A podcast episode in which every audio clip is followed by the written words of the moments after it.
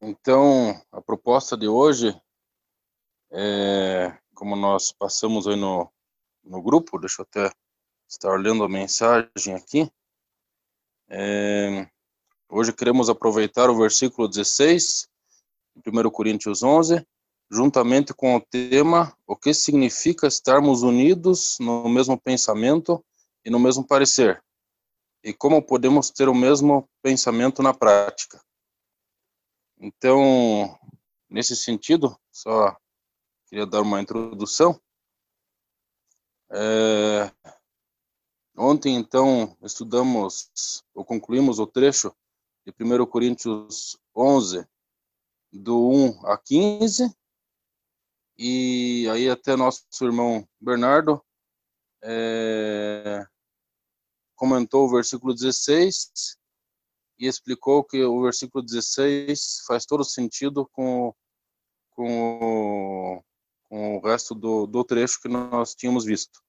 Então, nós vimos sobre a questão é, do véu e também a questão do cabelo.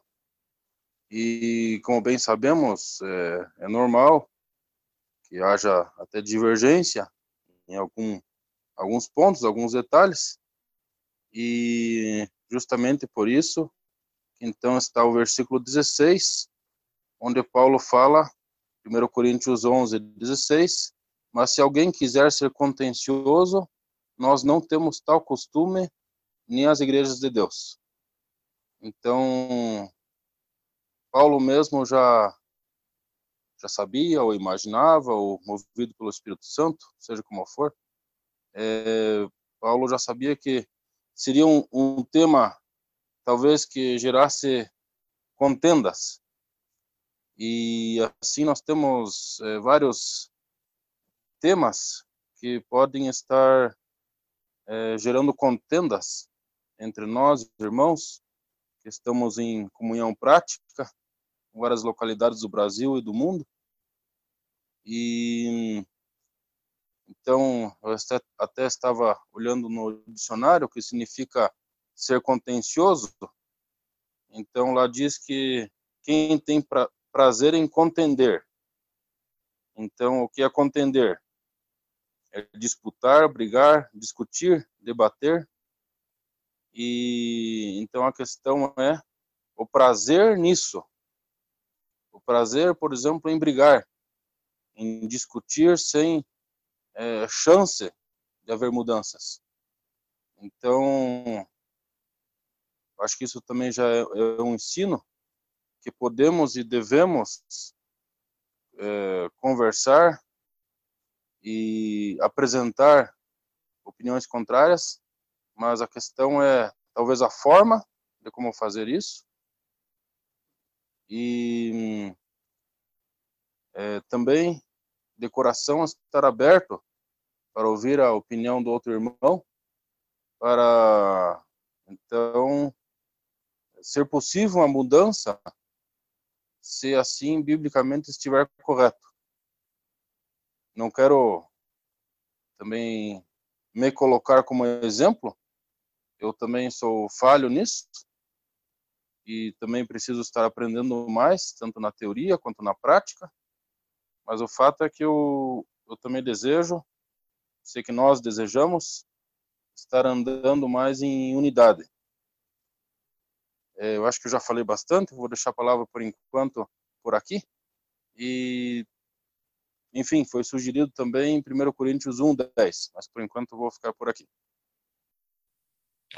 Só para fazer uma colocação, no versículo 16 de 1 Coríntios 11, é, Paulo está demonstrando muito claro que seu pensamento em relação à cobertura é positivo e de que a maneira de proceder em todas as igrejas eram essa, não havia nenhuma contenda e nenhuma divergência em relação a isso. Então, se nós olharmos o texto de forma positiva, de que realmente esse era o propósito do ensino, de que todos os outros lugares usavam cobertura conforme ele estava ensinando, fica muito claro que ele estava dizendo: olha, esse é o nosso entendimento em todos os lugares. Então basta vocês aceitarem o que Deus está ensinando aqui para vocês hoje. Interessante que nessa epístola, né, Paulo utiliza algumas vezes de uma é, desse tipo de, de, de, de palavra. É, acredito que o Espírito Santo, já sabendo que futuramente né, os ensinamentos ou alguns ensinamentos dessa epístola seriam rejeitados pela cristandade, é, ele, o Espírito Santo dá a Paulo né, que reforce em alguns momentos da carta é, palavras que indiquem que esses ensinos são os ensinos para a igreja como um todo, né, para todos os testemunhos locais. É, além desse, é, desse, desse versículo no capítulo 11, nós temos também no capítulo 14 uma outra expressão parecida, né, na parte B do versículo 33 do capítulo 14, quando o Paulo vai introduzir aqui um ensinamento também a respeito do silêncio das mulheres nas reuniões, ele fala, como em todas as igrejas dos santos, e aí ele prossegue né, com, com o ensino que ele quer dar. E também no início da epístola, lá no capítulo 1, quando Paulo faz a, a introdução à epístola, a, a, sua saudação inicial, melhor dizendo, ele fala, ele dirige né, claramente a, a, o conteúdo da epístola à igreja em Corinto, no versículo 2 do capítulo 1, né? Mas também na parte B do versículo ele fala é, com todos os que em todo lugar invocam o nome de nosso Senhor Jesus Cristo, Senhor deles e nosso. Então, é, não há sombra de dúvidas de que o ensino é, dado aqui era para que era para todas as épocas da igreja, né, todo o período da igreja, durante todos os séculos que a igreja estivesse sobre a terra, é, e todos os testemunhos locais, digamos assim, também devem observar esses ensinos. Ainda em forma de introdução, lembrei aqui agora de Salmo 133, salmo bem conhecido, Salmo 133, versículo 1. É, 1. Ó quão bom e quão suave é que os irmãos vivam em, em união, ou em fraternidade, até mesmo. Então, a questão de viver, ou seja, algo contínuo, e a união. Talvez possamos pensar algo sobre unidade, pensar também algo sobre o mesmo parecer. Mas é, que me chama a atenção é o versículo 3 no final. Porque ali o Senhor ordena a bênção e a vida para sempre. O Senhor ordena a bênção onde há união. É isso que eu queria estar trazendo. Também seria interessante lermos Filipenses capítulo 3, irmãos. O versículo 15 e o 16, que ele vai nos ajudar, que muitas vezes pensarmos diferente não é estar não unido, não é estarmos é, separados. Veja como nós podemos ler isso aqui, ó. Filipenses 3, 15 e 16. Por isso, todos quantos já somos perfeitos, Sintamos isto mesmo. E se sentis alguma coisa de outra maneira, também Deus vô-lo revelará. Mas naquilo que já chegamos, andemos segundo a mesma regra e sintamos o mesmo. Então veja, irmãos, entre o versículo 15 e o 16, existe uma demonstração que existe a possibilidade que há pensamentos que não são totalmente iguais. E aí Paulo diz no 16: Mas naquilo a que já chegamos, ou seja, onde estamos perfeitamente de acordo, nisso podemos andar nesse mesmo pensamento. Então, não ter 100% igual o pensamento não significa que nós não estamos andando junto, porque existe medida de fé, medida de conhecimento, medida de compreensão da palavra, medida de submissão, e que nós precisamos fazer uma análise bem profunda nesses versículos de Filipenses 3, porque existem degraus diferentes para cada um dos santos. Ainda um versículo também nesse sentido, é, 1 Coríntios, também ainda atributo de introdução, talvez, seguindo esse, é, esse tema abordado, é, 1 Coríntios capítulo 1, versículo 10. 1 Coríntios 1, 10. Diz assim, rogo-vos, irmãos, pelo nome do nosso Senhor Jesus Cristo, que faleis todos a mesma coisa e que não haja entre vós divisões. Antes sejais inteiramente unidos na mesma disposição mental, uma outra versão fala sentido, se não me engano, e no mesmo parecer. Então, existem três instâncias aqui.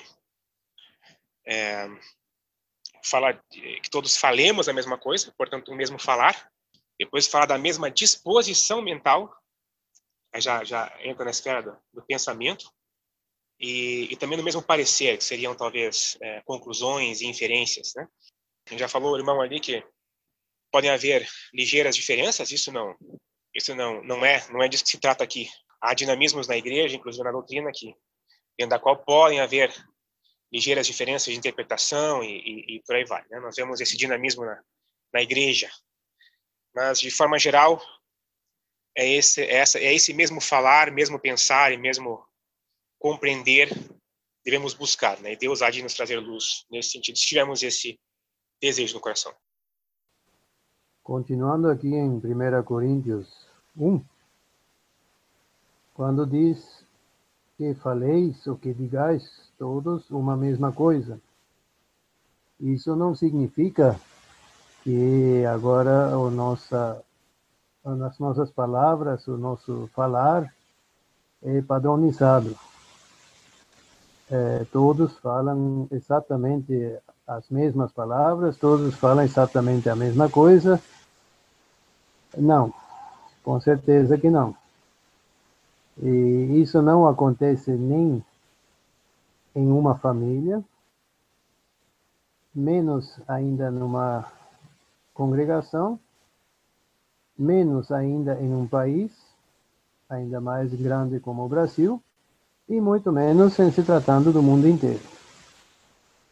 Falar a mesma coisa, ou dizer a mesma coisa, é referente, de modo especial, às questões doutrinárias, às questões da fé, da pessoa do Senhor Jesus Cristo, pontos é, que são, sim, padrão, que são, sim, universais, e nisso, com certeza, devemos todos falar a mesma coisa.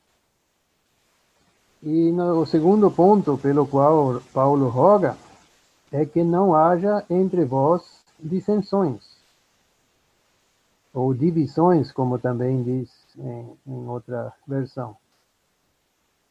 E no no versículo 11 diz: Porque a respeito de vós, irmãos meus, me foi comunicado pelo, pelos da família de Cloé que há contendas entre vós. E aí ele entra na questão de que havia eh, partidos, cada um havia escolhido um cabeça para seu partido. E no capítulo 11, imediatamente antes de entrar na, na, no assunto da ceia do Senhor, Paulo aborda novamente isso. 1 Coríntios 11, versículo 17. Nisto, porém, que vou dizer-vos, não vos louvo, porquanto vos ajuntais, não para melhor, senão para pior. E qual era, entre outras, esse pior? Porque antes de tudo ouço que há que quando vos ajuntais na igreja, há entre vós dissensões, e em parte o creio. E até importa que haja entre vós heresias ou então é, divisões, dissensões, para que os que são sinceros se manifestem entre vós.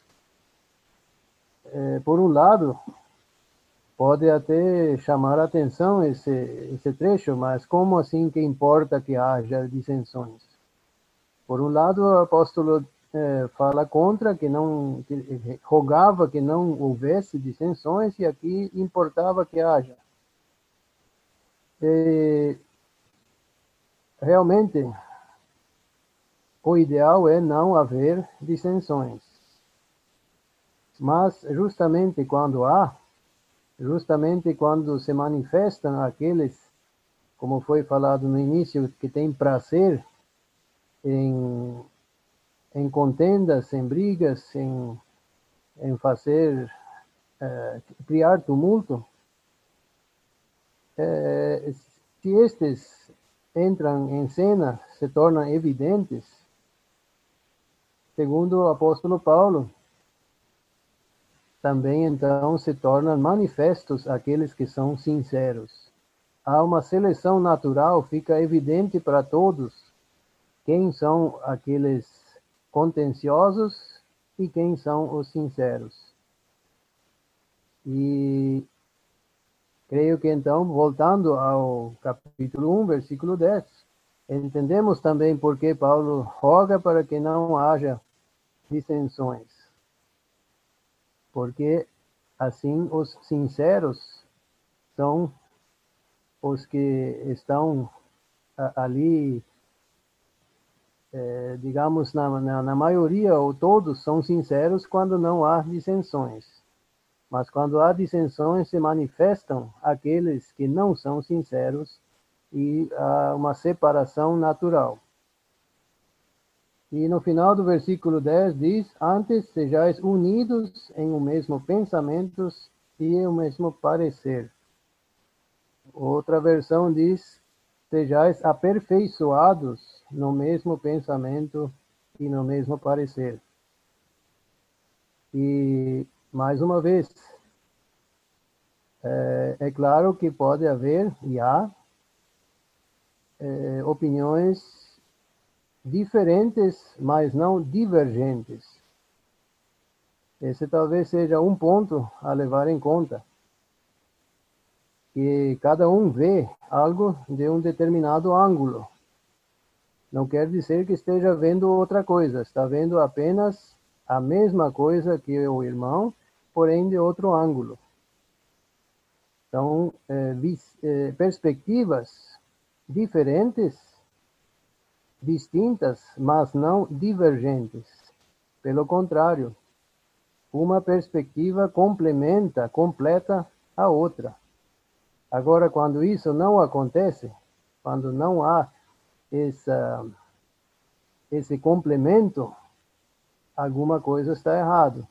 Não há mais o mesmo pensamento e o mesmo parecer. Também é importante notarmos, irmãos, que imediatamente após o versículo 10 do capítulo 1, Paulo vai tratar de um assunto importantíssimo, que era o fato deles estarem dividindo a unidade do corpo de Cristo não havia uma expressão de entendimento do único corpo. Então, esse ponto nos faz também pensar um pouquinho, irmão. A essência é muito importante. E dificilmente vai haver é, concordância em todos os aspectos. Os mais banais, por exemplo, pode ser que não seja tão fácil de entendermos igualmente. Se pode ou não usar chinelo, por exemplo.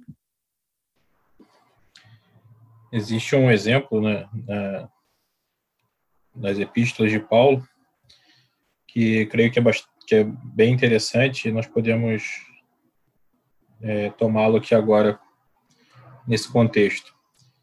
Filipenses capítulo 4, versículo 2 a partir do versículo 2. Filipenses 4, a partir do versículo 2. Rogo a Evódia e rogo a Sintique que pensem concordemente no Senhor. A ti, fiel companheiro de jogo, também peço que as auxilies, pois juntas se esforçaram comigo no Evangelho, também com Clemente e com os demais cooperadores meus, cujos nomes se encontram no livro da vida. É, na, lendo né, essa carta de Paulo ali aos Filipenses, é, fica claro que existia ali um, algum tipo de, de problema, algum, de, algum tipo de discordância. É, esse, isso fica mais claro aqui nesse, nessa parte da carta, onde Paulo menciona inclusive o nome de duas irmãs que estavam é, tendo algum tipo de é, diferença entre elas. E é interessante que é, a, a, atitude do apóstolo aqui, né? Ele ele reconhece o problema, ele sabe que existia ali um problema, mas ele pede ao, aos irmãos é, que ajudassem, né, que auxiliassem essas duas irmãs para que elas pudessem encontrar um consenso. É, e no versículo 3, né, ele até mesmo reconhece que essas irmãs, elas tinham trabalhado com ele é, na obra do Senhor, elas tinham valor e a intenção dele é que elas fossem ajudadas né, a resolver aquela questão. E, no, e voltando aqui um pouco antes, ainda nessa carta, no capítulo 2, ele já entrou, fazendo aqui uma, uma espécie de introdução para falar depois especificamente sobre o caso delas, ele, ele, ele, também dá aqui orientações a respeito de como esse tipo de, de, de coisa deve ser tratado no meio dos irmãos, né, essas diferenças. E aqui, no, apesar de que aqui não fala qual era o problema, qual era a diferença que elas tinham, né, enfim. Mas ele, ele, ele, ele, ele fala no início do capítulo 2 a respeito de como nós devemos nos comportar diante de situações assim, ou para evitar que situações como essa aconteçam, né? E aí ele diz, se há, a partir do versículo 1 do capítulo 2, se há, pois, alguma exortação em Cristo, alguma consolação de amor, alguma comunhão do Espírito, se há entranhados afetos e misericórdias, completai a minha alegria, de modo que penseis a mesma coisa, tenhais o mesmo amor, sejais unidos de alma, tendo o mesmo sentimento. Nada façais por partidarismo ou vanglória, mas por humildade, considerando cada um os outros superiores a si mesmo. Então aqui o apóstolo ele ele dá uma fórmula, né, como se fosse uma fórmula de como nós devemos é, agir é, para evitar esse tipo de, de situação. E, e logo em seguida ele prossegue aqui dando aquele que é o maior exemplo de humildade, né, que é o exemplo do próprio Senhor Jesus, que humilhando-se a si mesmo, tornou-se obediente até a morte, morte de cruz, versículo 8.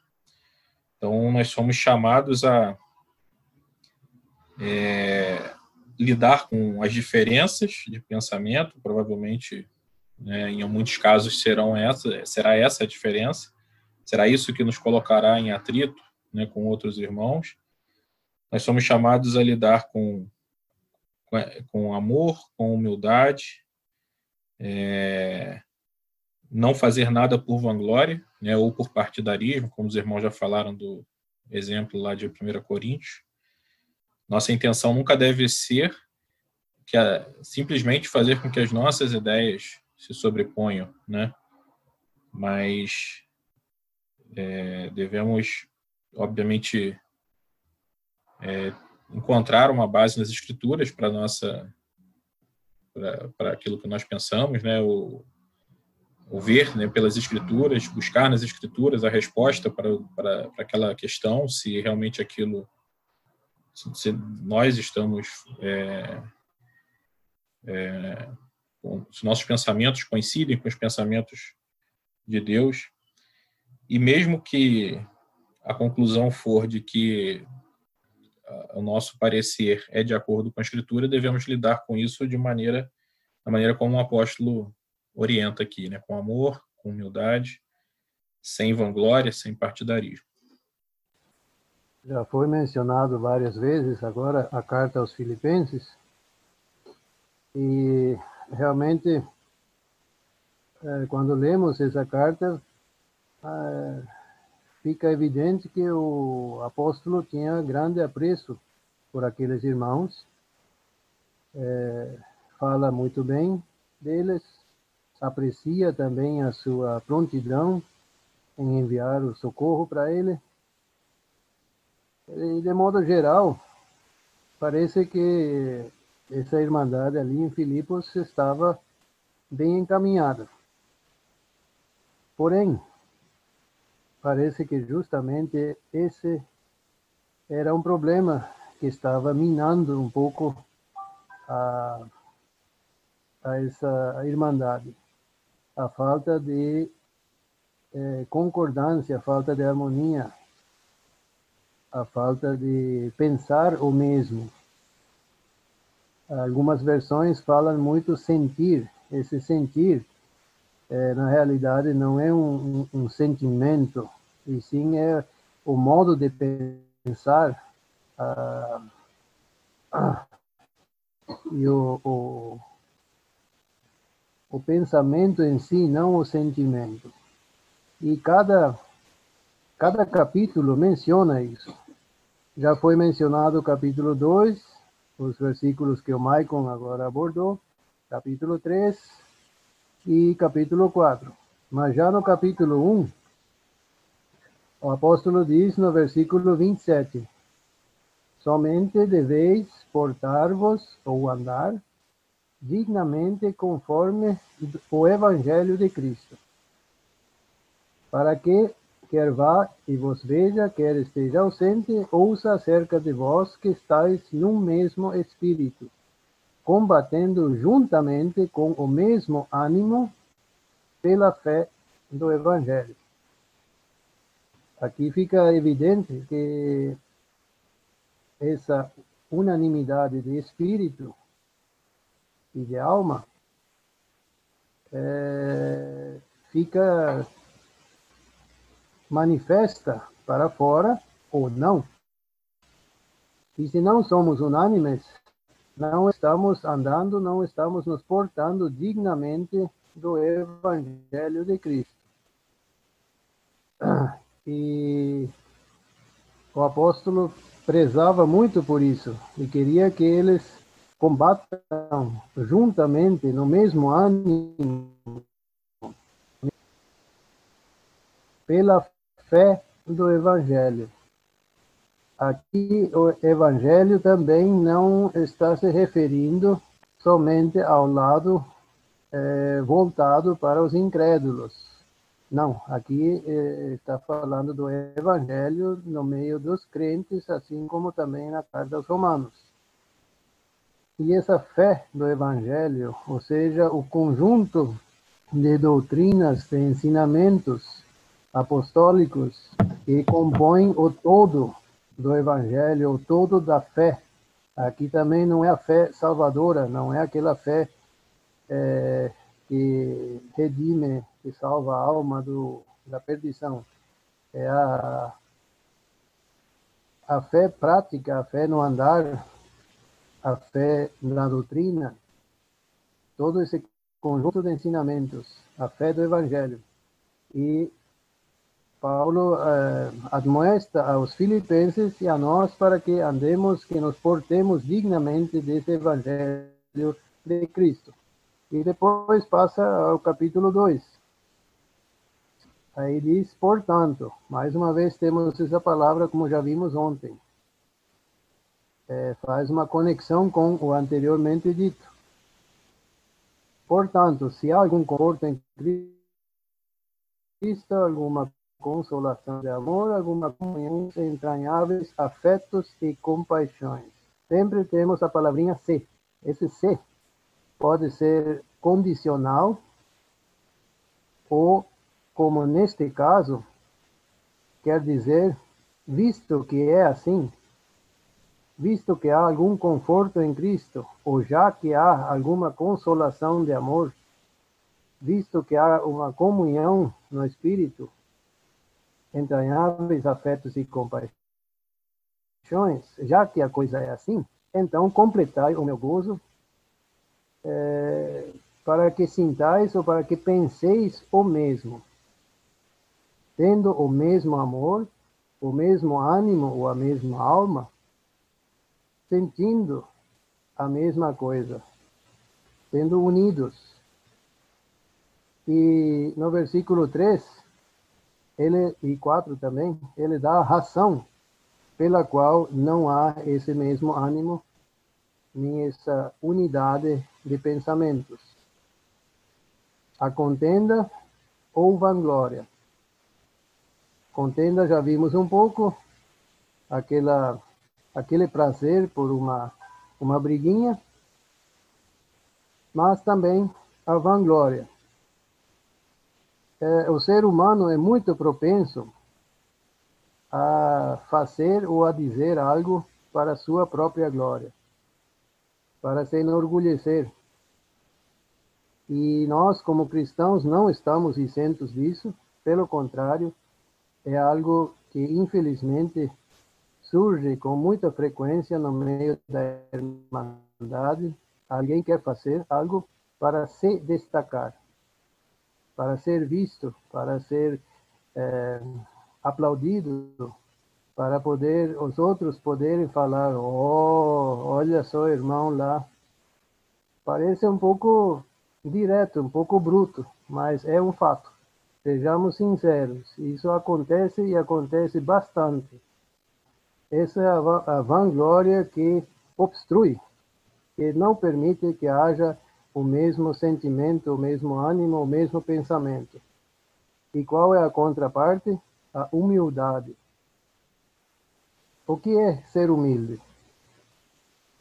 Um irmão é, muito abençoado no seu trabalho é, na obra do Senhor e na pesquisa no aprofundamento da palavra, disse certa vez: humildade não é pensar mal de si mesmo, é não pensar em si mesmo.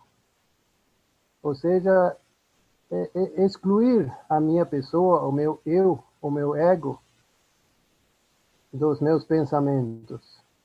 Isso é verdadeira humildade. E é o que vemos também no decorrer do, desse capítulo é, no versículo 7, falando do Senhor Jesus, se esvaziou ou se fez nada, tomando forma de servo. E justamente Paulo coloca nesse contexto da vanglória, contrastando com a humildade, o exemplo do Senhor Jesus. E cada um considere os outros superiores a si mesmo. Isso não significa agora que eu vou chegar para, para digamos, o Lothar. Ô oh, Lothar, você tem que considerar a mim superior a você. A palavra diz isso. Não. Eu tenho que considerar o Lothar superior a mim. E assim todos os outros.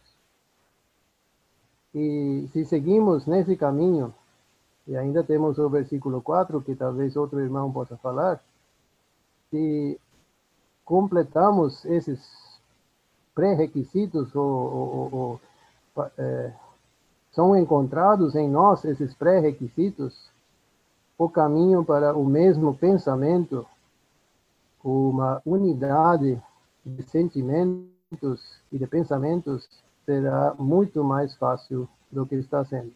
Apenas um poucos versículos mostrando que um exemplo daquilo que já foi dito hoje que essa essa essa harmonia, esse espírito uníssono e pensando, falando, sentindo a mesma coisa, podem haver pequenos detalhes onde onde podem haver diferenças que não serão danosas à comunhão, né? Então, quanto a isso em, em Romanos capítulo 13, foi falado aí de chinelo, coisas assim, né? Enfim, Romanos capítulo 13, Romanos 13, 13, Diz assim: andemos dignamente, como em pleno dia, não em orgias e bebedices, não em pudicícias e dissoluções, não em contendas e ciúmes. E a partir do capítulo 4, então, ele começa a discorrer de pequenas diferenças que há de pensamentos. Né? É, por exemplo, no capítulo 14 de Romanos, versículo 2, diz assim: Um crê que de tudo pode comer, mas o débil come legumes. Versículo 5, Romanos 14, é, Romanos 14, versículo 5. Um faz diferença entre dia e dia, o outro julga todos iguais. Cada um tenha opinião bem definida em sua própria mente. Esse é o ponto que eu queria abordar. Muitas vezes, a contenda de Romanos 13, 13 ali, os ciúmes, as contendas, podem surgir desejos de um querer enfiar, né, goela abaixo do outro, detalhes que são, talvez, não são comuns a todos, ou não precisam, né?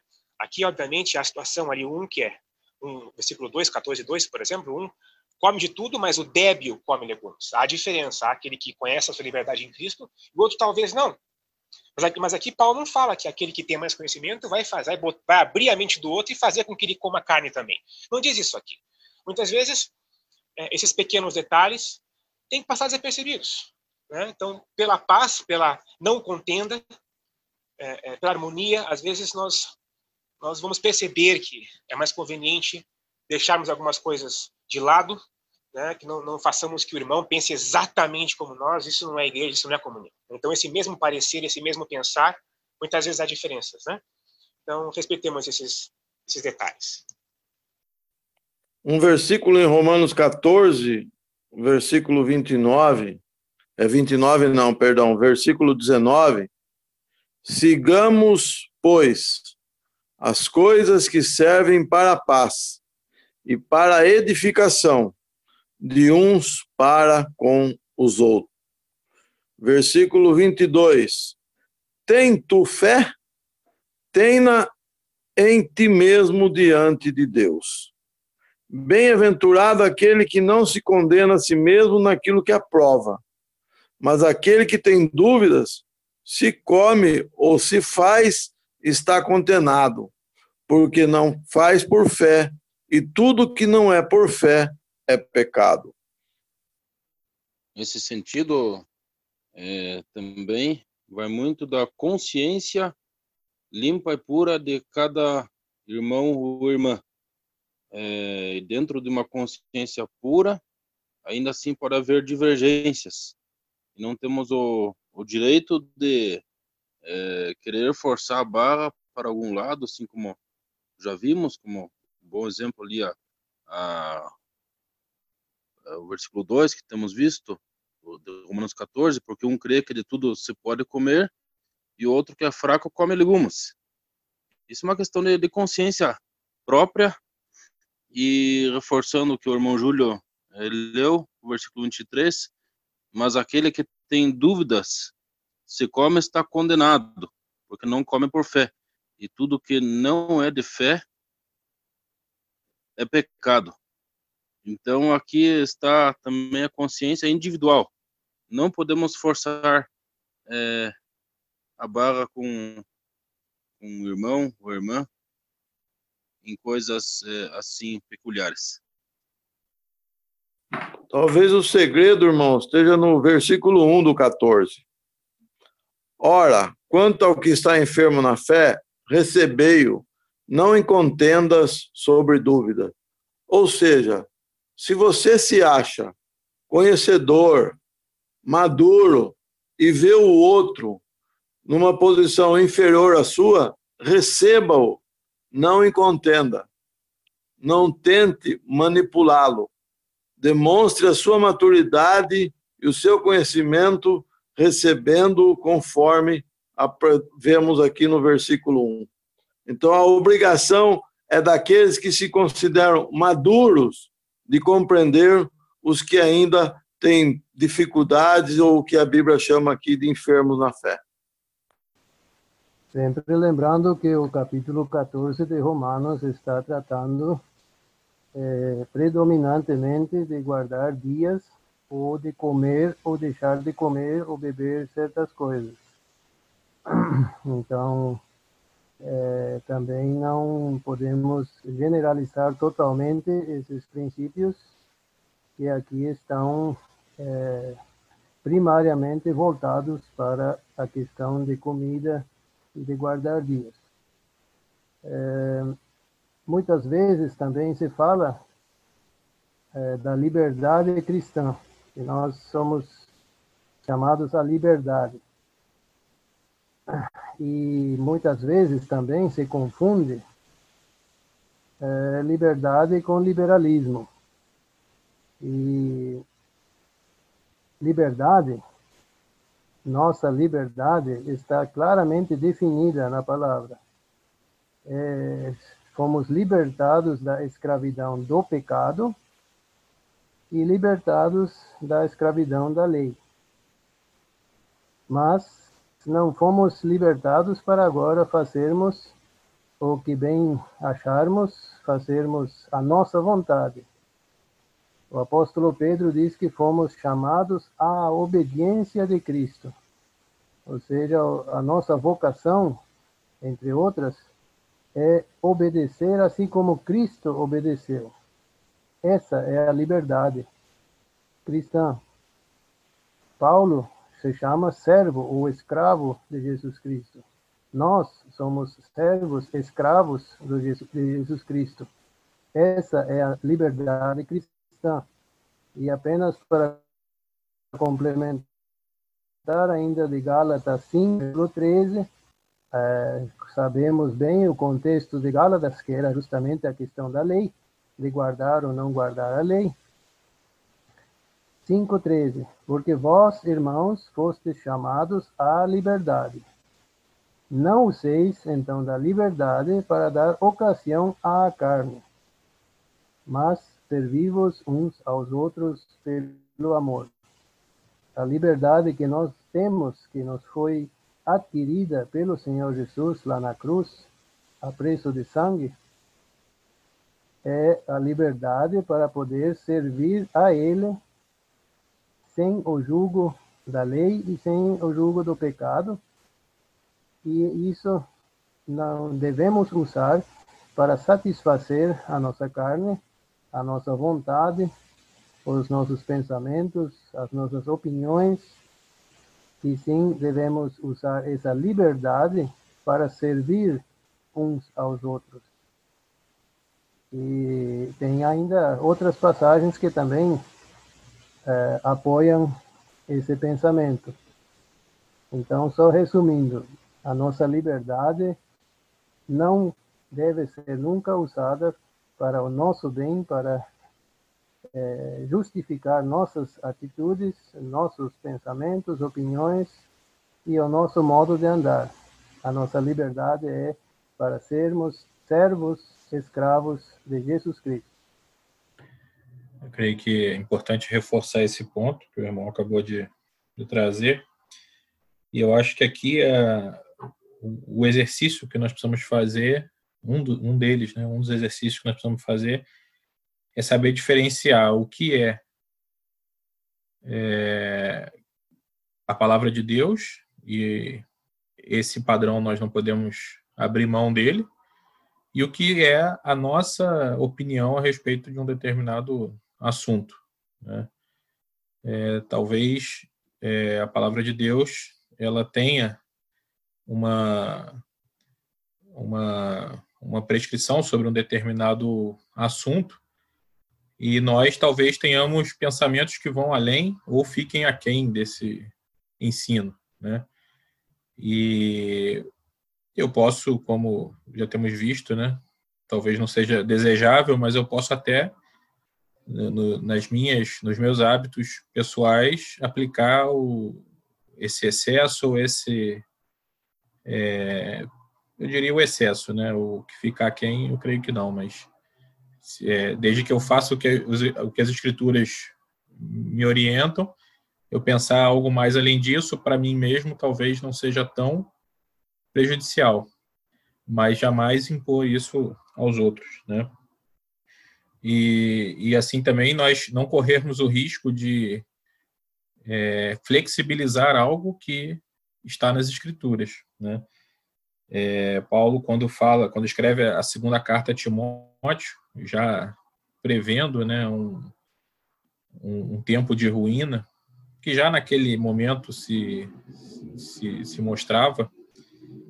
É, ele diz, né, no capítulo 3 da segunda carta a Timóteo, versículo 14: Tu, porém, depois de falar né, daqueles que se levantariam e, e não teriam apreço, é, apesar de terem aparência de piedade, não teriam apreço pela, pela palavra de Deus, ele diz: Tu, porém, permanece naquilo que aprendeste e de que foste inteirado, sabendo de quem o aprendeste. Né? E no capítulo 4, ele, a partir do versículo 2, ele diz: Prega a palavra, insta, quer seja oportuno, quer não, corrige, repreende, exorta com toda longanimidade e doutrina, pois haverá tempo em que não suportarão a sã doutrina.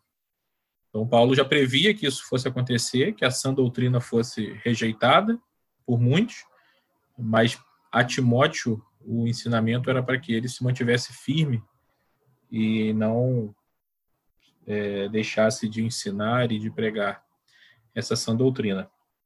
Então, acho que é importante fazer essa diferenciação, é, porque em, em, relação à sã doutrina, é, nós devemos nos manter firmes e, e irredutíveis né, em relação ao seu conteúdo. Agora, aquilo que não é expressamente ensinado nas Escrituras, é, no máximo, ter isso para nós mesmos, mas o ideal seria que nós, nosso padrão fosse único e exclusivamente as Escrituras. Né? É, um, outro, um outro exemplo também é segunda carta de João, versículo 9, é, diz também sobre isso. Né? Todo aquele que ultrapassa a doutrina de Cristo e nela não permanece, não tem Deus. É, e na, no versículo 10: Se alguém vem ter convosco e não traz esta doutrina, não o recebais em casa. Então nós precisamos ter esse cuidado de diferenciar, né? E o que for realmente a sã doutrina ou essa doutrina de Cristo, o que for fundamental, né, para daquilo que o Senhor deixou para nós a respeito da sua pessoa e até mesmo a respeito de como a igreja deve é, se comportar, né? Eu creio que nós precisamos ser inflexíveis nisso. E, obviamente, que em relação a aquilo que é a opinião nossa, aí sim devemos guardar só para nós mesmos e, se for o caso, até nos livrar né, desses pensamentos. Só voltando à questão da liberdade ainda, é, concordando com o que foi dito, em 1 Coríntios capítulo 8, 1 Coríntios capítulo 8, versículo 9. 1 Coríntios 8, 9. Diz assim: Vede, porém, que, que esta vossa liberdade não venha de modo algum ser tropeço para os fracos. Então, de fato, para a liberdade nós somos chamados, mas existem os fracos, né? Foi, foi colocado lá de Romanos os débeis, os enfermos que não compreendem talvez às vezes elementos básicos da fé, mas andam conforme essa luz. E eu não tenho autorização por Deus de viver a minha liberdade é, é, é, de forma a, a induzir esses fracos ao, ao erro, né? É, então, é, é no versículo 10, né? É interessante. É, porque, se, porque se alguém te vir a ti, que és dotado de saber a mesa em templo de ídolos, não será consciência do fraco induzida a participar de comidas sacrificadas a ídolos. Quer dizer, há situações onde eu posso vir fazer a sucumbir aqueles que me observam, né? Aqui é uma situação específica, mas isso pode ser aplicado em diversas situações. Então, essa minha liberdade não pode ser, versículo 9, causa de tropeço aos fracos. Acho que isso é uma é uma é um, é um bom pensamento é, para termos diante de nós, inclusive lá no nosso no nosso no nosso texto de, de Coríntios 11, né? quando fala de cobertura, por exemplo. É, às vezes alguém tem uma, uma luz sobre o assunto e, e, vive conforme essa luz, mas isso às vezes pode até ser causa de tropeço. Então, às vezes é, é, é, é o, é o, caso de sentar com a pessoa e discutir e, e tentar elucidar o caso. Caso contrário, é, é buscar harmonia e, e, não ser de forma alguma a, mi, a minha liberdade vir a, a, causar algum dano a alguém. Né? Nesse contexto foi mencionado já várias vezes a consciência e muitas vezes ouvimos. Alô, Samuel? Está, Alô? Está tranquila com a consciência? É realmente um padrão? Não. A consciência por si só não é um padrão confiável, de maneira alguma. A nossa consciência, ela é moldada, ela é conformada de acordo com os, os meus pensamentos, com as minhas opiniões, com aquilo que eu acho que está certo, e de acordo com isso, a nossa consciência é moldada. E então, claro que chegará o momento em que essa consciência estará tranquila em fazer algo que na realidade não é correto. A nossa consciência tem que ser constantemente aferida, afiada, aguzada mediante a palavra de Deus.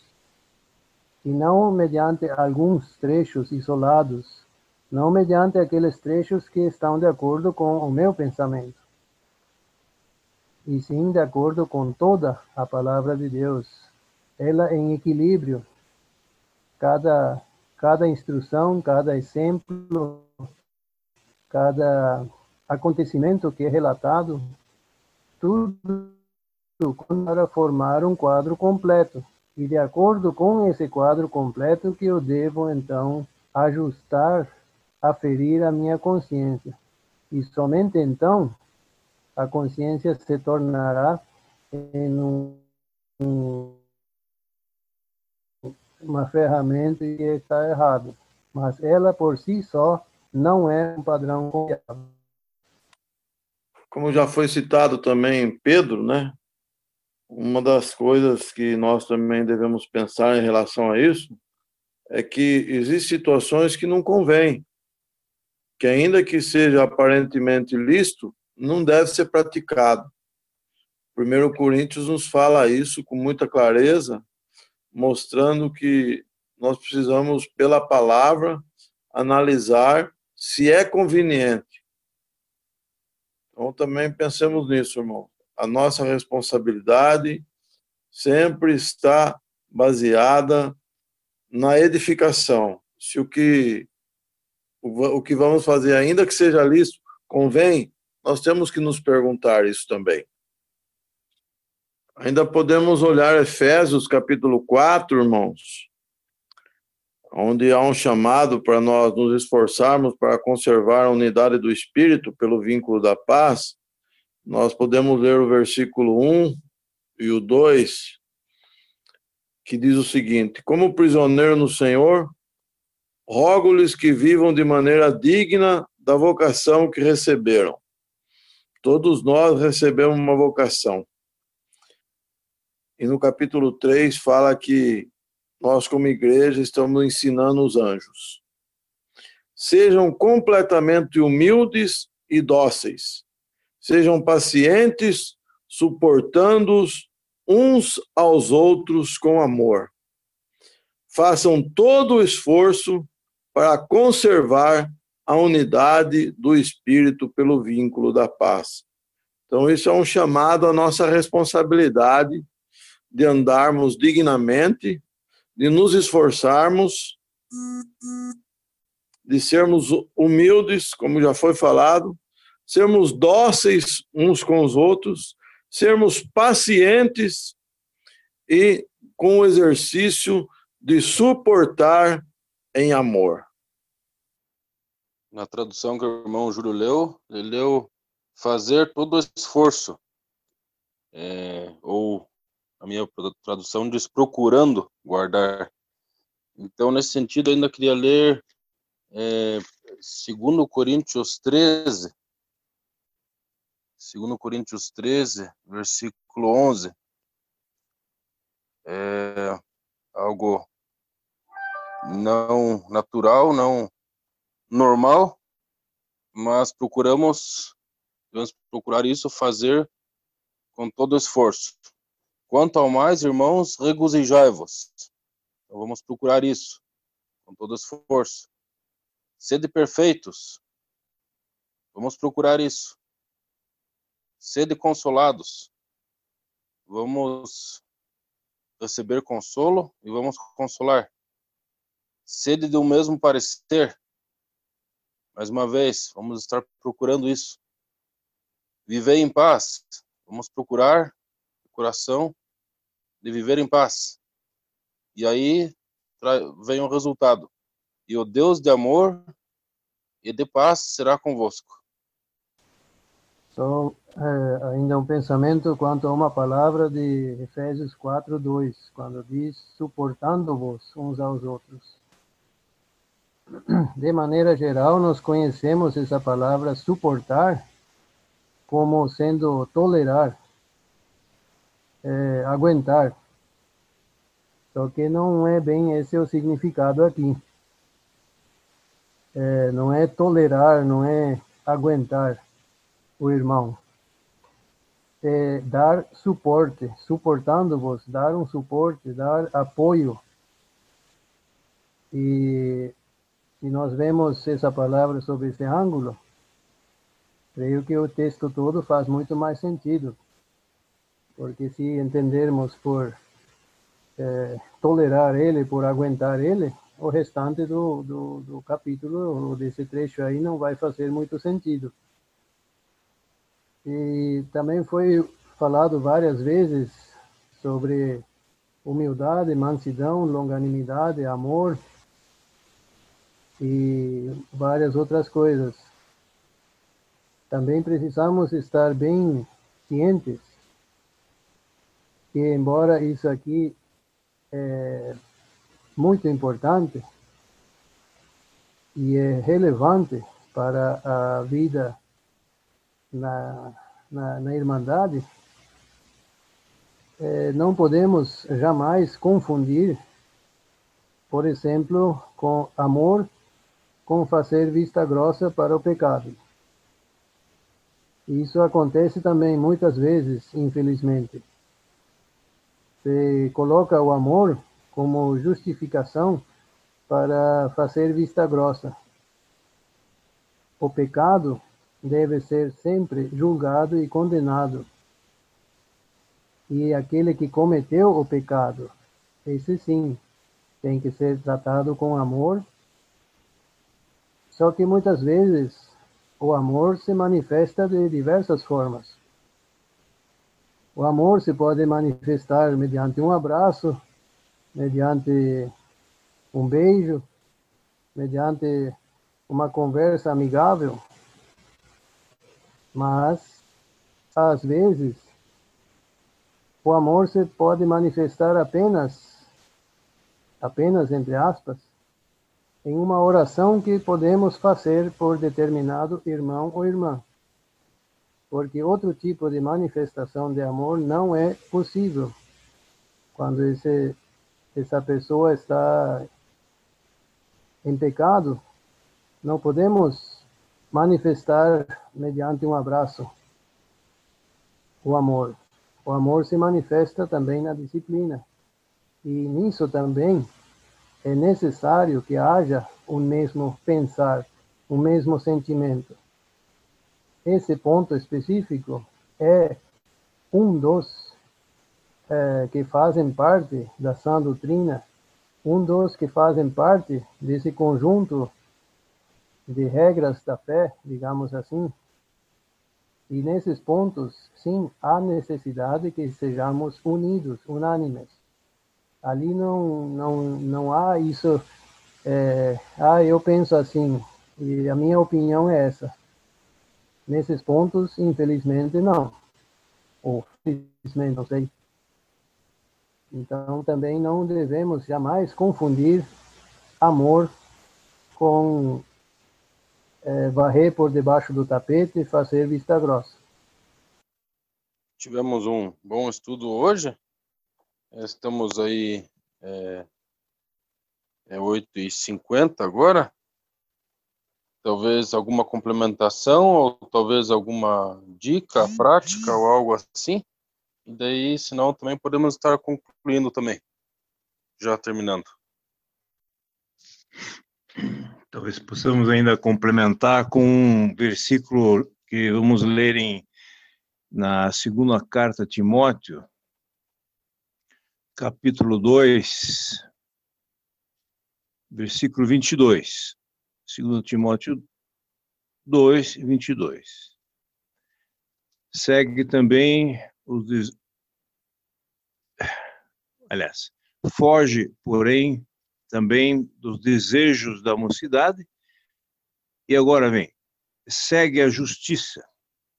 Aquilo que o irmão explanou muito bem, é, o irmão Samuel agora, essas questões que do, do, do amor, que o amor aqui ele está inserido aqui nesse texto também, mas junto com o amor existe a justiça. Segue a justiça, a fé, o amor e a paz com os que, com um coração puro, invocam o, o Senhor.